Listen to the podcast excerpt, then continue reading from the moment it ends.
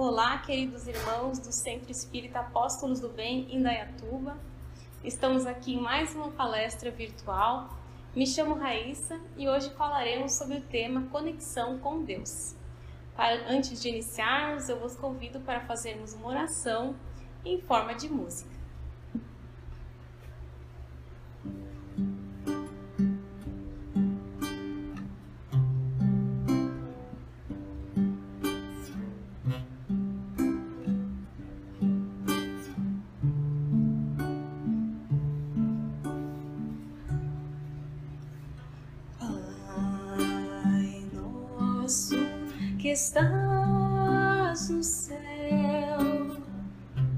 Santificado seja o teu nome, venha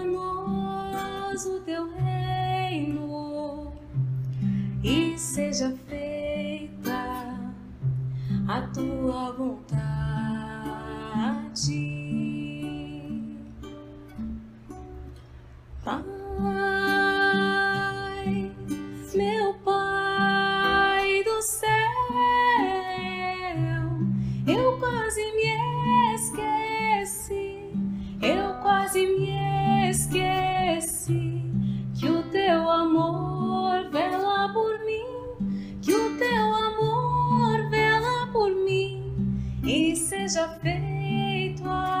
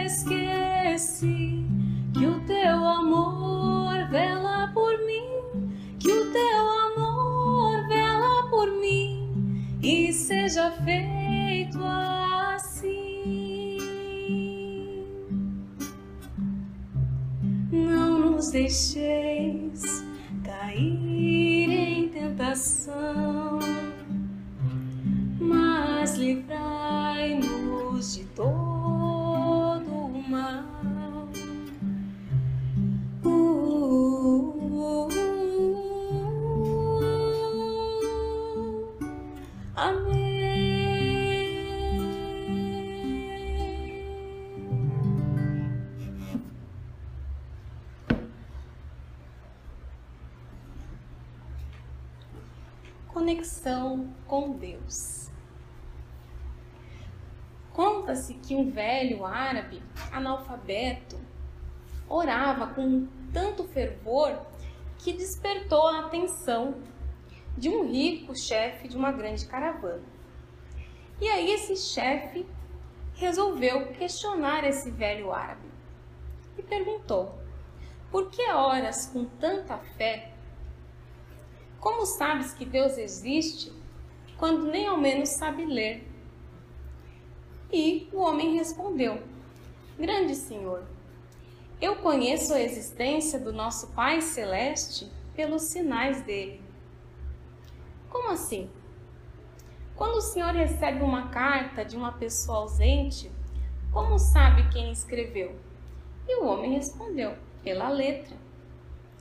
E quando o Senhor recebe uma joia, como que se informa do autor dela? Pela marca do ourives. E o velho sorriu e acrescentou: Quando você ouve passos de animais ao redor da tenda, como sabe se foi um carneiro, um cavalo ou um boi? E o chefe respondeu: Pelos rastros. E aí o velho chama este chefe para fora da barraca e mostra o céu, onde a lua brilha, onde as estrelas brilham e a multidão do infinito. E aí o homem entende que aquele sinal não pode ser obra dos homens, mas sim de algo muito maior, e se ajoelha também começando a orar. Nós sabemos do Espiritismo que um efeito inteligente precisa ter uma causa inteligente. E essa causa inteligente, né, a inteligência suprema, causa primária de todas as coisas, é o que nós chamamos de Deus. E aí, qual é o meio mais prático de nos conectarmos com Deus? E este conto do velho árabe foi retirado do livro que é base para a conversa de hoje. E esse livro chama-se Pai Nosso do Espírito Meimei. Meimei nos responde que a oração é o meio imediato da nossa comunhão com o Pai Celestial. E aí nós nos questionamos então qual que é a melhor maneira de orar? Qual que é a oração que agrada a Deus? E se a oração é algo bom, por que, que algumas pessoas, mesmo orando muito, ainda são más, são ciumentas, invejosas? Como que a gente pode fazer para orar bem? E Lucas escreve lá no seu evangelho que Jesus estava em um certo lugar orando e vem até ele um discípulo e diz: Mestre, nos ensine a orar. E aí Jesus responde: Quando orardes, dizei: Pai nosso que estás nos céus. Então, a oração do Pai Nosso vem num contexto de ensino. Jesus está ensinando os seus discípulos a orar. E embora na época fosse um costume judaico orar em hebraico, Jesus começa o Pai Nosso com o vocábulo Abba. Abba significa Pai Nosso. Só que Abba está na língua aramaico. Então, quem estava escutando já sentiu um impacto, porque Jesus estava orando numa língua diferente. E ali já estava mostrando que não existe uma língua sagrada para orar. E por que, que ele coloca o nosso Pai? Não como era costume da época falar no Deus de Abraão, no Deus de Isaac, no Deus de Jacó. Ele coloca apenas Pai Nosso, mostrando que todos nós somos uma só família, todos nós somos irmãos. E aí segue Jesus: santificado seja o teu nome. Nas palavras de Emmanuel, santificado seja o teu nome no louvor de todas as criaturas. E essa frase, ela é intrigante, porque a gente pensa, por que que Jesus fala para santificar o nome de Deus, se Deus já é santo?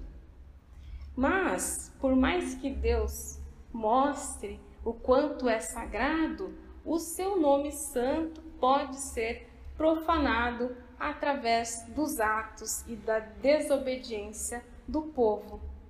E aí a gente observa como que o apostolado de Jesus foi uma constante santificação do nome de Deus, porque em todas as ações dele, ele demonstrava o amor, ele demonstrava a caridade. Então, quem olhava para ele, quem escutava ele falando de Deus, realmente sentia Deus. Então, este é um exemplo de santificar o nome de Deus. E aí tem um conto que eu gosto muito, no Evangelho de Mateus, na verdade, descreve que quando nasce Cristo, houve uma visita de três reis magos a Jesus, que né, foram guiados por uma estrela, todo mundo conhece esta história. E aí uma história antiga conta que havia um quarto rei mago. Tem até um filme sobre o quarto rei mago que é muito lindo. E aí o nome dele era Artaban e ele vendeu tudo que ele tinha, como os, os outros reis magos, para presentear Jesus, comprou várias joias. E aí, quando este rei mago estava passando no caminho, ele escutou alguns gemidos de um homem que havia sido assaltado, e aí, comovido, ele abriu mão do rubi para ajudar este homem. E aí acabou se perdendo no meio do caminho dos outros reis magos, procurou a trilha, mas já não encontrou mais os, amigos. Então a estrela já havia desaparecido do céu e ele partiu sozinho em busca do Cristo. E aí no caminho encontrou outros necessitados, acabou se desfazendo das pérolas que havia comprado a Jesus.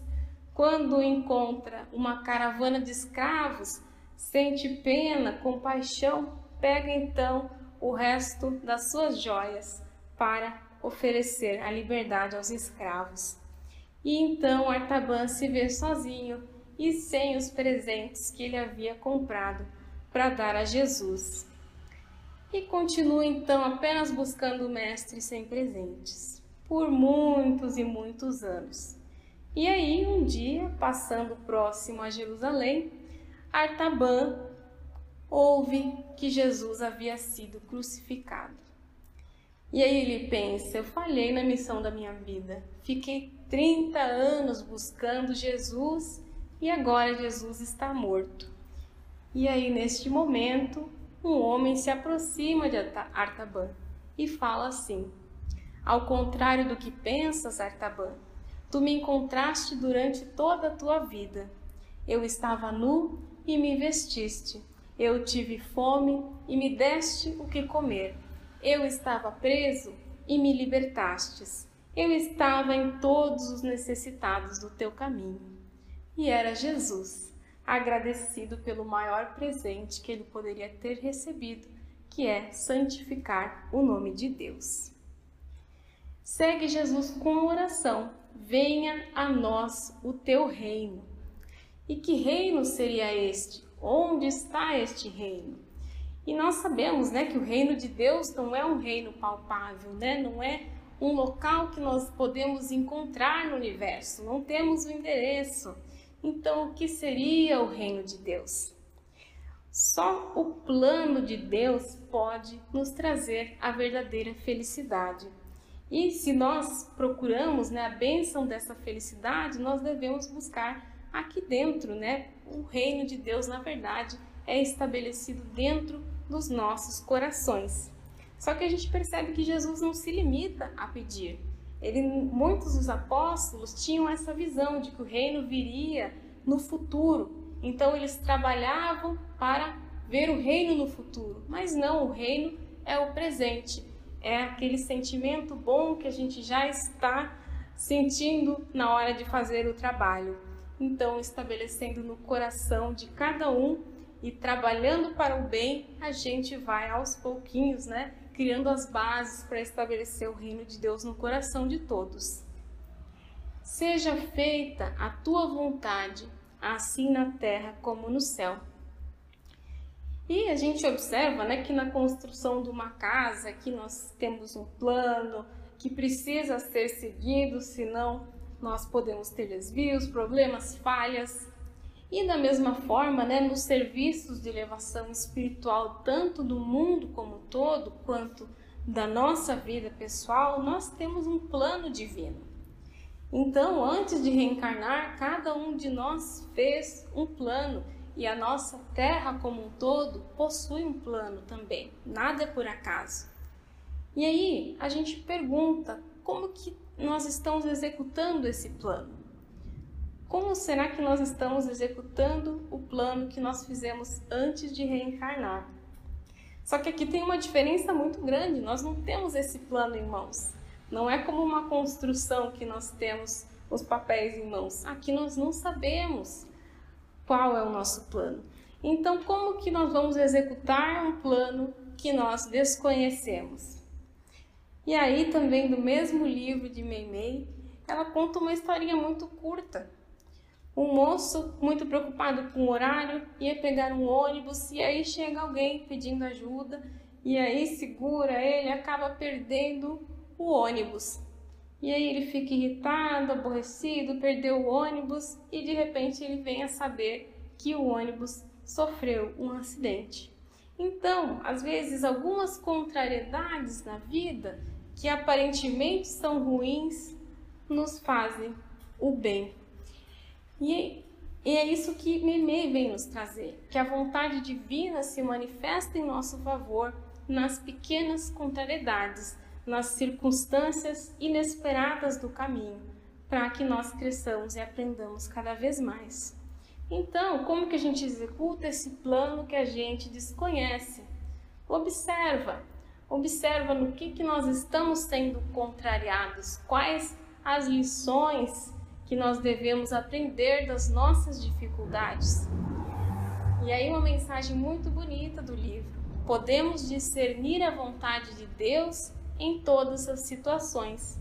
No sofrimento é a paciência, na perturbação é a serenidade. Diante da maldade é o bem que auxilia sempre. Perante as sombras é a luz. No trabalho é o devotamento ao dever. Na amargura, a esperança. Na queda, o reerguimento. Na tentação, a resistência.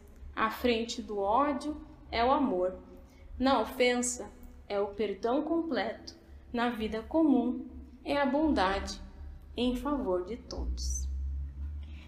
E aí Jesus nos diz: o pão nosso de cada dia dá-nos hoje. Nas palavras de Emmanuel, o pão nosso do corpo e da mente dá-nos hoje.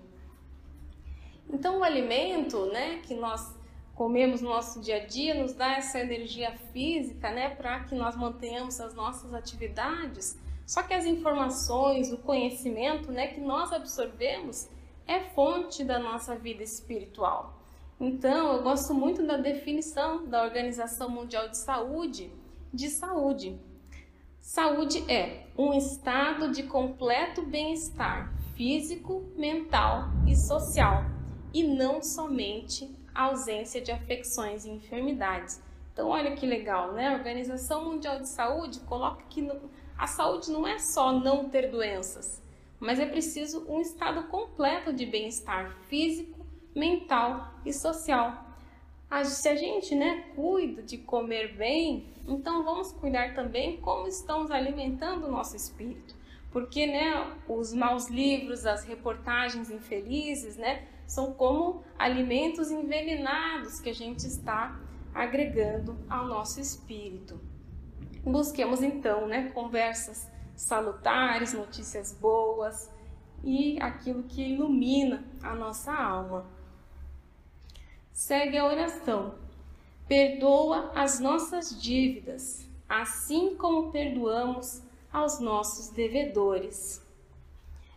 E aqui é muito legal como Jesus coloca um compromisso porque ele pede a Deus que perdoa, que perdoe as suas dívidas, mas ele também se compromete a perdoar os nossos devedores. E isso nos traz uma reflexão muito grande, porque nós tendemos a olhar o defeito do outro com muita precisão, mas o nosso defeito, né, nós temos mais compaixão, mais misericórdia. Então aqui Jesus está igualando os dois. Nós perdoamos o outro e assim somos também perdoados.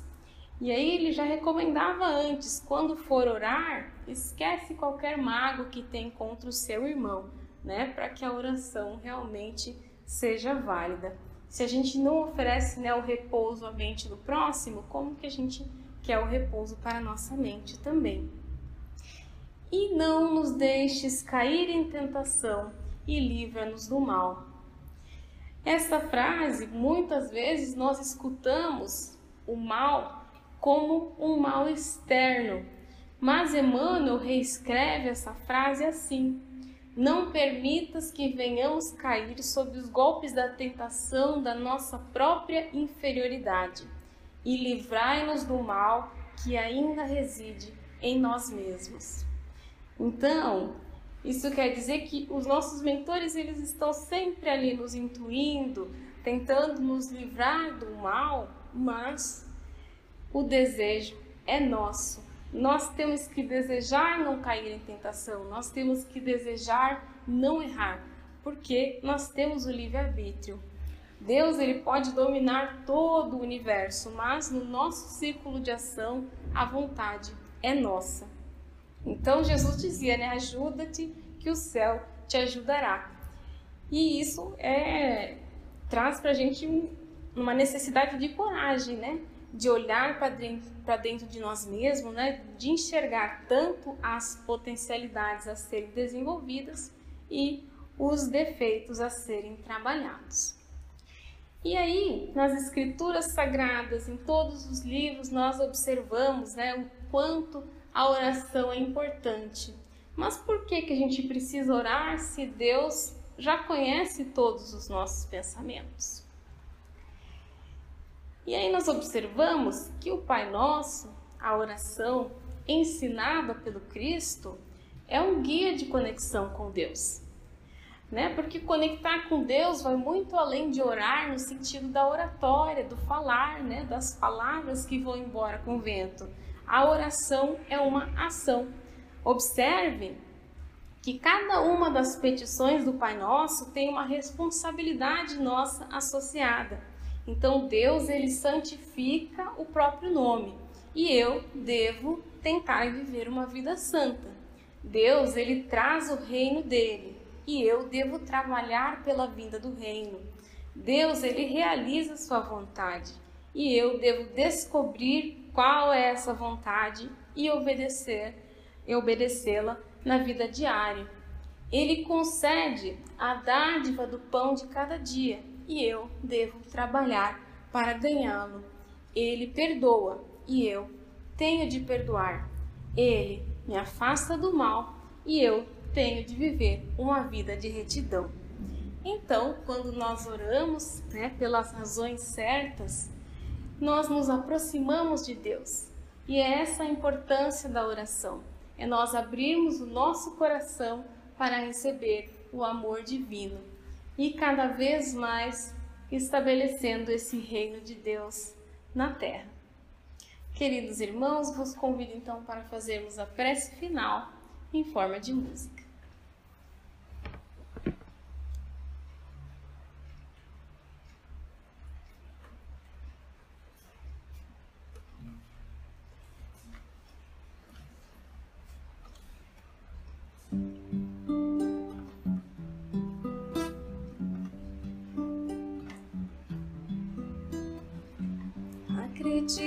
Acredite, estou aqui ao teu lado e vou te ouvir. Venho consolar teu coração. Fale-me do teu sofrer, busque a mim, basta querer. Posso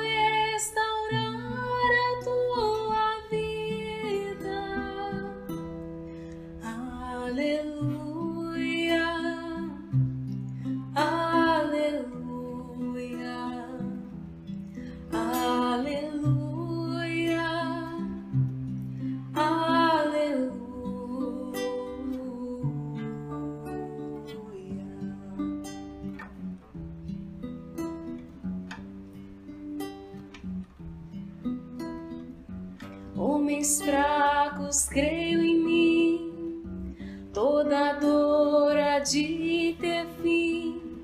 Sou de Deus e trago a luz ao mundo.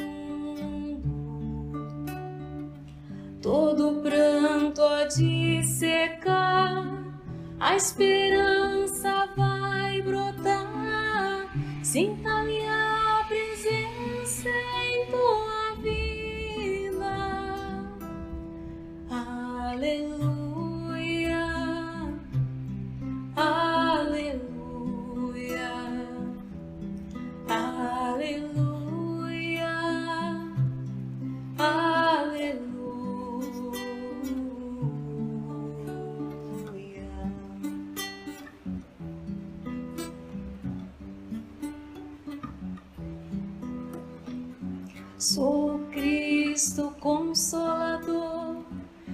mensageiro do amor, junto a mim encontrarás abrigo. Nas tormentas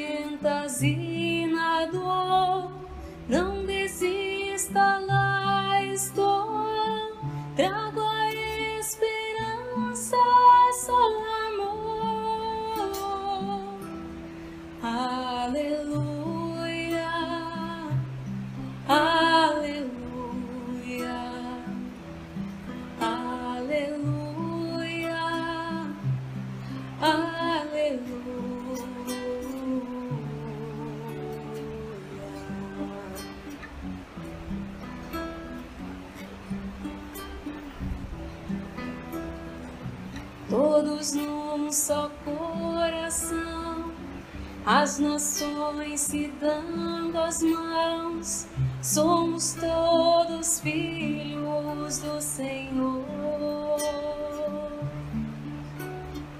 Sai o ódio,